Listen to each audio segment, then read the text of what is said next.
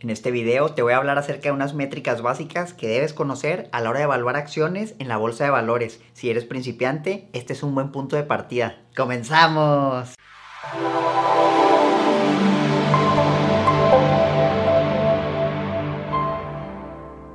Hola inversionistas, ¿cómo están? Yo soy Omar y bienvenidos al canal de Educación Financiera. Toda la información que vamos a ver en este ejemplo la puedes encontrar en un sitio que se llama Yahoo Finanzas o Yahoo Finance en inglés. Antes que nada quiero agradecerles porque hace poco acabamos de pasar los mil suscriptores. Creo que para la fecha que suba este video ya vamos a hacer como 1300. Les agradezco mucho en serio, en cinco meses que llevo subiendo videos no esperaba que tuviéramos tanto crecimiento. Me da mucho gusto que a la gente le interese estos temas y vamos por más. Para este ejemplo, vamos a analizar a la empresa McDonald's. Así que lo primero que vamos a hacer es ir a finance.yahoo.com. Vamos a teclear en la barra de búsquedas MCD y nos va a salir McDonald's Corporation. Vamos a hacer un clic ahí. Nos vamos a ir a la ventana que dice Statistics y aquí van a aparecer algunas de las métricas clave que yo utilizo para evaluar acciones. Vamos a explicar las que yo considero las más relevantes de una por una. Como ya te he mencionado en otros videos, te recomiendo que te aprendas los términos en inglés y si no sabes inglés, no te preocupes, aquí los vamos a ir viendo paso a paso. Vamos a comenzar con el market cap, en español quiere decir capitalización bursátil y no es nada más que el precio total de una empresa en la bolsa de valores. Para calcularla, simplemente debes multiplicar el precio por acción por el número total de acciones y esto es algo que ya hace el sitio de Yahoo Finance por ti. No debes buscar cada valor para hacer la multiplicación, a ti ya te lo van a dar de manera directa. En el caso de McDonald's, su market cap es de 146 billones de dólares. Usualmente las empresas se pueden dividir en las siguientes categorías. La primera es small cap. Esto quiere decir una empresa con un market cap de menos de 2 billones de dólares. Luego entre 2 y 10 billones de dólares se le conoce como medium cap. Más de 10 billones de dólares es large cap. Y por último, hay un término que se llama mega cap y esto es para las empresas que tienen un market cap de más de 200 billones de dólares. Entonces, en base a esto, podemos decir que McDonald's es considerada large cap. De manera general, las empresas consideradas small cap tienen un mayor riesgo al invertir en ellas, pero también tienen mayor potencial de crecimiento, lo cual quiere decir que te pueden ofrecer mejores rendimientos en el futuro. Mientras más grande sea una empresa, se convierte en menos riesgosa, pero también es probable que tus rendimientos sean menores comparados con una empresa pequeña. Si eres principiante, te recomiendo que empieces comprando mega cap y large cap. Ya conforme vayas adquiriendo experiencia, puedes incluir en tu portafolio de inversión medium cap y small cap, pero primero empieza con lo más grande para minimizar el riesgo. La siguiente métrica se llama Enterprise Value y aquí simplemente lo que hacen es al market cap le van a sumar las deudas que tiene la empresa y le van a restar el efectivo que tienen en mano.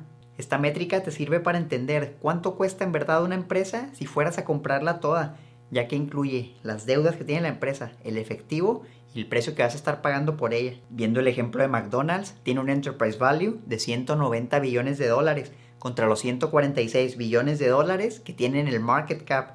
Esto quiere decir que McDonald's tiene una deuda bastante grande y esto puede que sea una mala señal. Para contrastar este ejemplo, vamos a ver el Enterprise Value de Facebook y lo vamos a comparar con su market cap. Como puedes ver en esta imagen, el Enterprise Value es mucho menor que el market cap. Eso quiere decir que Facebook tiene bastante dinero en efectivo, lo cual es algo bastante deseable. Ahora vamos a hablar sobre el PE ratio o Price to Earnings ratio. Esto lo que quiere decir es el precio de la acción dividido entre las ganancias que ha tenido la empresa. Esta métrica nos sirve para determinar de manera rápida qué tan cara es una acción con respecto a las ganancias que ha tenido esa empresa. Y esto lo puedes comparar ya sea con el PE de otra empresa, el PE de la misma empresa en otro periodo de tiempo, el PE de un índice o el PE de algún sector. El PE ratio se divide en dos. El primero es trailing PE. Y esto quiere decir, tú vas a dividir el precio de una acción entre las ganancias que tuvo en los últimos 12 meses. Esto lo puedes encontrar como TTM o Trailing 12 Months. Esto quiere decir las ganancias de los últimos 12 meses. Este valor ya lo van a calcular por ti en Yahoo Finance, así que no te preocupes por andar buscando el precio de la acción o por andar buscando el earnings per share. En el caso de McDonald's, el trailing PE ratio es de 25.48. Esta métrica te puede decir lo que piensan los inversionistas sobre la empresa en el futuro. Si el PE es bajo, Esto quiere decir que los inversionistas esperan que las ganancias se reduzcan en un futuro. Esto no tiene por qué ser verdad, ya que puede en algunas ocasiones que las ganancias suban, aunque el PI sea muy bajo. Esto abre una excelente oportunidad para el inversionista que busca acciones que tienen un bajo precio. A esto se le llama value stocks y son las que tienen un PI ratio bajo. Si el PI ratio es alto, entonces los inversionistas creen que las ganancias se van a incrementar en un futuro y a este tipo de acciones se le llama growth stocks. Aunque esto tampoco va a ser necesariamente cierto, ya que muchas veces el precio de las acciones suben porque la gente se emociona, porque puede ser una empresa innovadora, empiezan a comprar de manera descontrolada sin algo que lo pueda justificar. Esto hace que el precio de la acción vaya subiendo y vaya subiendo y se considere sobrevaluada. De este tipo de acciones sobrevaluadas, te recomiendo que te mantengas alejado. Como punto de partida, puedes comparar el P ratio de la empresa que estás analizando, en mi caso McDonald's, con el P ratio del índice SIP 500. Para encontrar este valor, te recomiendo que busques un ETF que siga este índice SIP 500, como por ejemplo el SPY.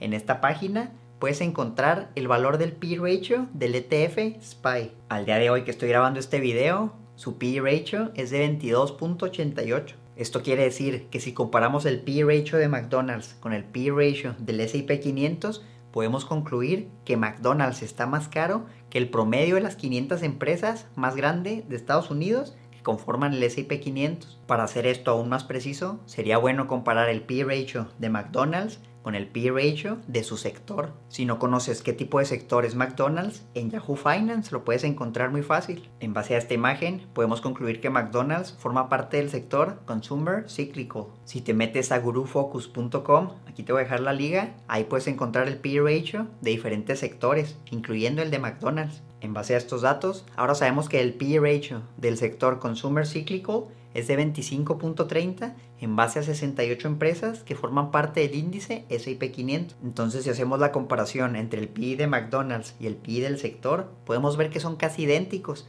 por lo que tal vez el precio de McDonald's sea considerado justo. Esto quiere decir que no está ni barato ni caro, está en medio. La tercera opción es comparar el P ratio de McDonald's con la competencia o con otra empresa similar. De esta manera vamos a saber cuál es más barata. En esta misma página de gurufocus.com puedes encontrar a todas las empresas que forman parte de este sector, así como sus P ratios, por lo cual la comparación es bastante sencilla. Por ejemplo, si consideramos a Wendy's como competencia directa, podemos ver que su P ratio es de 36.97. Esto es mucho más elevado que el P ratio de McDonald's, que es de 25.48. Pero por ejemplo, si vemos a una empresa como Chipotle, que tiene un P ratio de 70, podemos concluir que Chipotle sí es una empresa que probablemente esté sobrevalorada o que tenga demasiado crecimiento en el futuro. Entonces ahora ya entiendes cómo puedes usar el PE ratio a tu favor. Mientras menor sea, mejor. Quiere decir que la empresa está más barata. Pero es importante que no solo tomes en cuenta este factor a la hora de tomar una decisión, ya que el PE ratio solamente está considerando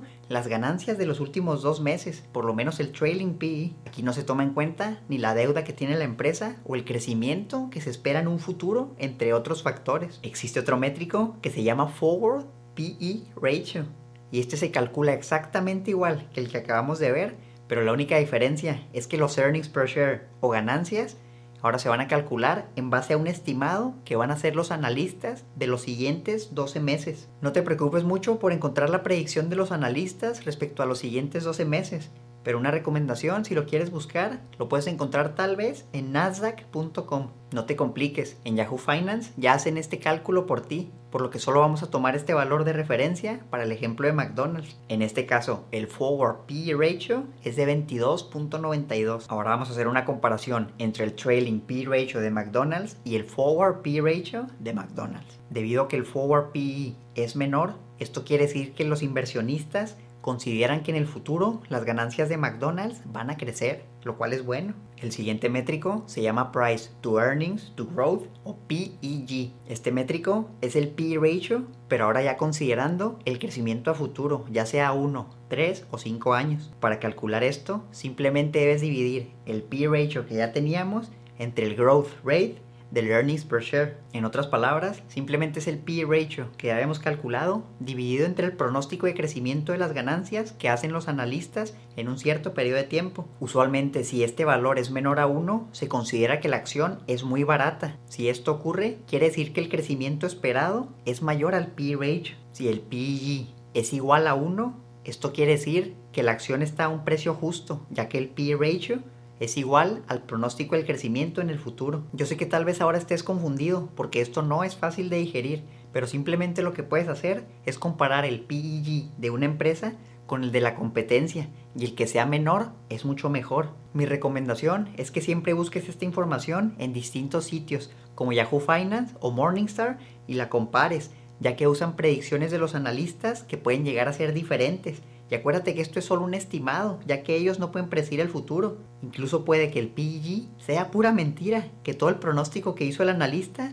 esté incorrecto. Así que no te claves tanto con esta métrica. Entonces ya va a depender de ti cuál métrica quieres usar, si el trailing PE, el forward PE o el PEG.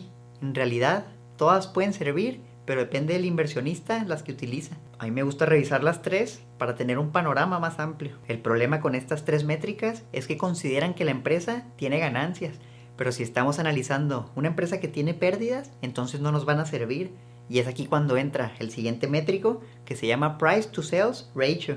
Aquí se hace exactamente lo mismo que en el PE ratio. Vas a dividir el precio de la acción entre las ventas que tiene la empresa o revenue, como se dice en inglés. Usualmente, si el price to sales ratio es menor a 1, entonces el precio se considera bueno, ya que estás pagando menos por la acción que las ventas que tiene la empresa. De igual manera, siempre asegúrate de comparar este métrico con la competencia o con otras empresas similares.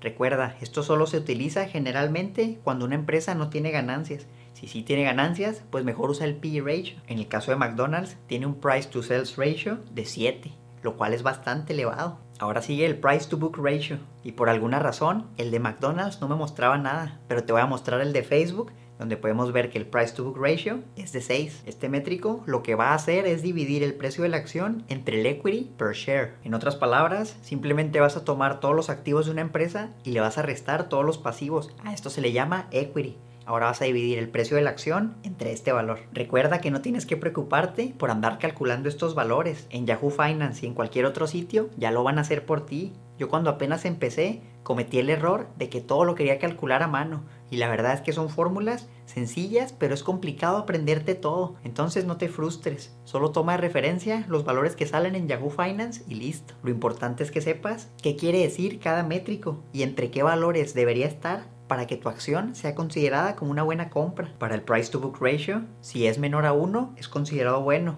ya que esto quiere decir que estás pagando menos por la acción que el equity que te van a dar. Creo que esto es suficiente información por ahora, pero recuerda, esto es solo el inicio. Para analizar una acción a detalle hay que hacer muchas cosas más, como leer los tres estados financieros, que son Income Statement, Balance Sheet y Cash Flow Statement. Esto lo vamos a hacer en próximos videos.